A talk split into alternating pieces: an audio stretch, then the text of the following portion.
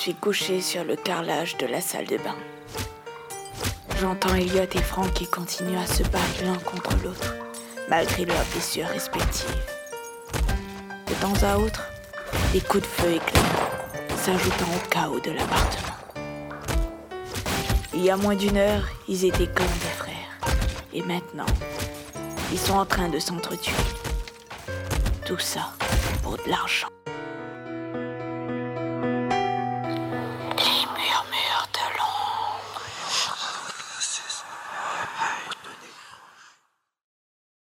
Tout a commencé vers minuit le soir de Noël.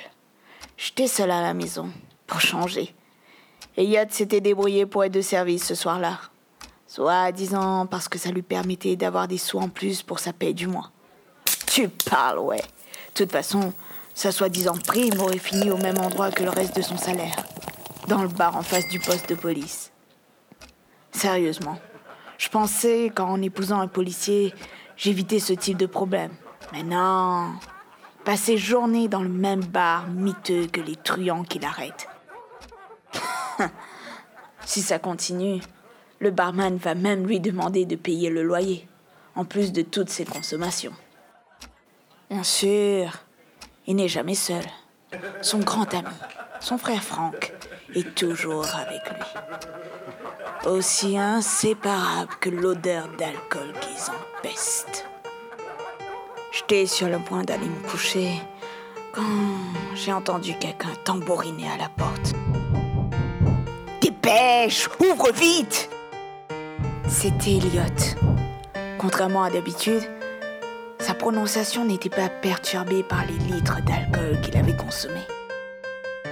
Dépêche-toi hurle mon mari en tapant encore plus fort.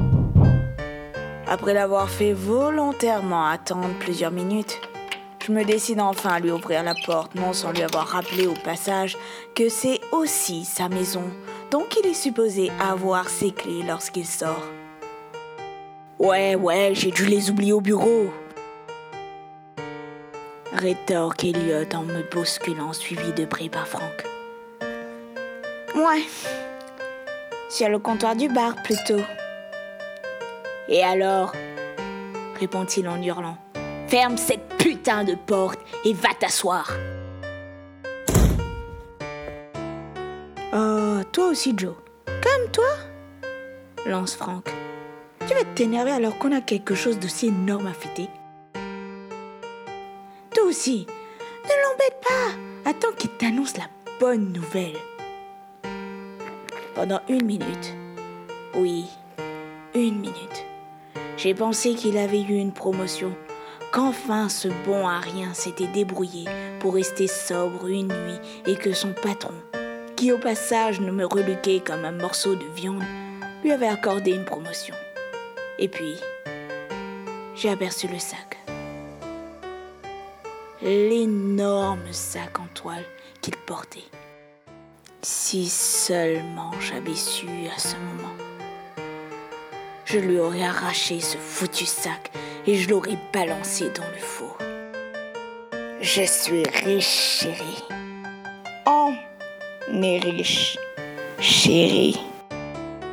Corrige Franck en insistant beaucoup trop sur le chéri.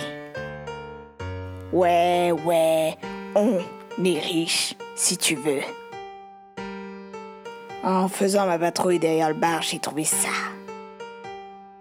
Me lance-t-il en ouvrant le sac qui plein à rapport de liasses de billets encore neufs. Je ne sais pas ce qui me semblait le plus invraisemblable. Son histoire Le fait qu'il pensait vraiment que je me doutais pas qu'il était parti uriner ou vomir derrière ce bar Ou encore l'énorme somme d'argent que j'avais vue sous les yeux Je m'exclamais vite que c'était impossible. Il y en a au moins pour plusieurs millions. Personne ne laisserait traîner des billets comme ça derrière un bar. Et pourtant, si, soutient Franck, maladroitement. Il était là, sur le sol, parmi les ordures. Tu mens Vous mentez Attendez, c'est quoi ça? Mais, du sang Je ne sais pas comment j'ai fait pour ne pas le voir du premier coup. Mais oui, sur le sac miraculeux, il y avait une énorme tache de sang frais. Je retirai aussitôt ma main comme si j'avais été brûlé. Une si grosse somme d'argent et maintenant du sang. Pendant plusieurs minutes, Elliot a continué à nier en bloc ce que je disais. Il me prenait vraiment pour la pire des débiles. Pourtant, je ne suis ni conne ni aveugle. Finalement, il est parti se servir une bière dans le frigo. Il a bien tenté de me demander de la lui prendre, mais je lui ai dit où il pouvait se la mettre. Pendant que Franck m'avouait la vérité. La partie concernant la découverte du sac était bel et bien réelle. Il était parmi les ordures, derrière un bar. Mais ce qu'ils avaient omis de me dire la première fois, c'est qu'il y avait aussi quelqu'un. Un homme aux portes de la mort, blessé, qui les avait suppliés de l'aider. Et ces deux policiers avaient préféré prendre l'argent et l'abandonner là, parmi les ordures. Pendant quelques secondes, je restais sans voix en fixant tour à tour mon mari, qui s'était mis à compter le tas de billets qu'il avait sorti du sac, et son ami, avant de me précipiter vers le téléphone pour demander de l'aide. Aussitôt, Elliot s'est précipité vers moi, m'a arraché le téléphone des mains et l'a balancé avec force vers le mur avant de me saisir à la gorge. Il m'a plaqué contre le mur, il m'a hurlé dessus que je n'allais pas tout gâcher encore une fois, que pour une fois qu'il avait un peu de chance, je n'avais pas intérêt à foutre la merde. Franck a dû le repousser et s'interposer pour qu'il me lâche. J'ai lutté pour reprendre ma respiration en expliquant que ce pauvre homme était peut-être encore en vie, que l'on devait appeler la police et les secours. Sèchement, mon mari a rétorqué que ce n'était pas la peine que la police, c'est lui, et qu'il avait décidé qu'il n'y avait rien à faire. Il a poussé le délire jusqu'à me mettre des menottes pour m'empêcher de partir. Selon lui, si l'inconnu n'était pas déjà mort, il le sera dans quelques heures. Et même si je décidais de le dénoncer à ce moment, je serais considérée comme une complice. Incrédule, j'ai observé pendant qu'il divisait le butin en deux parts égales en enchaînant plusieurs bières. Lorsqu'enfin il s'est absenté pour pisser, j'ai essayé de convaincre Franck, mais sans succès.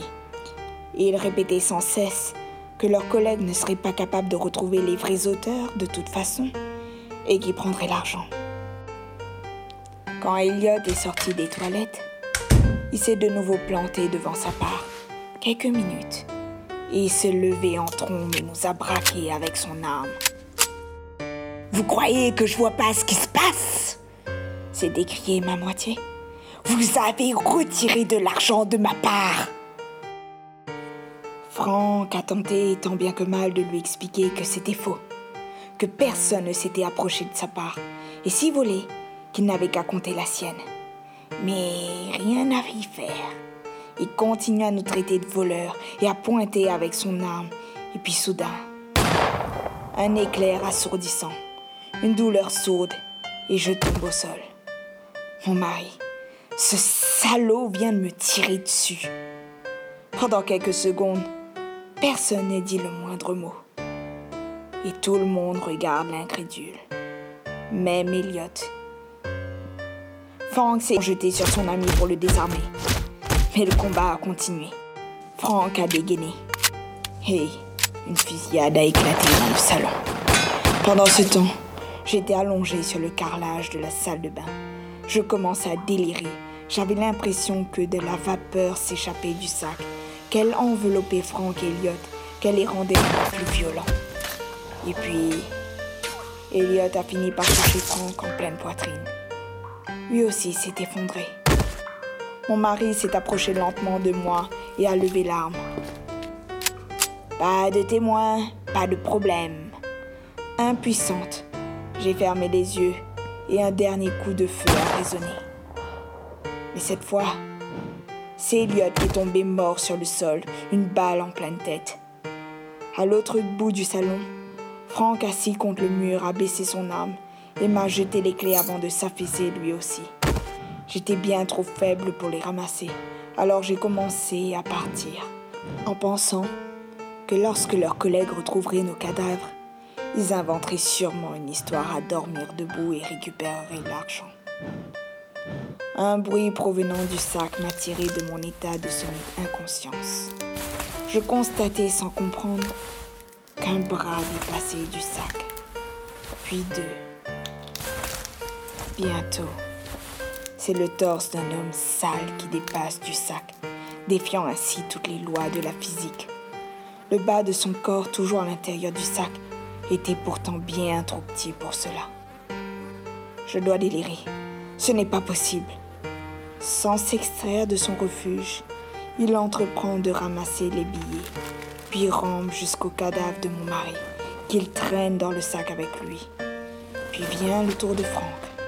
Juste avant d'être totalement englouti, ce dernier reprend connaissance et reconnaît son kidnappeur. Non, c'est impossible. Vous étiez mort dans la ruelle. Il a essayé de se débattre, mais sans succès. Inlassablement, lui aussi a disparu dans le sac. Mauvais garçon. A lâché l'homme. Enfin, cette chose qui avait une apparence humaine s'est rapprochée de moi, m'a observé de très près, avant de déposer l'une des liasses de billets près de moi. Gentille fille. Lorsque les secours ont enfoncé la porte, il n'y avait plus aucun des deux policiers du sac. Quelque temps plus tard, quelque part en ville. Oh chérie, que c'est que ça Nom de Dieu, un sac plein de billets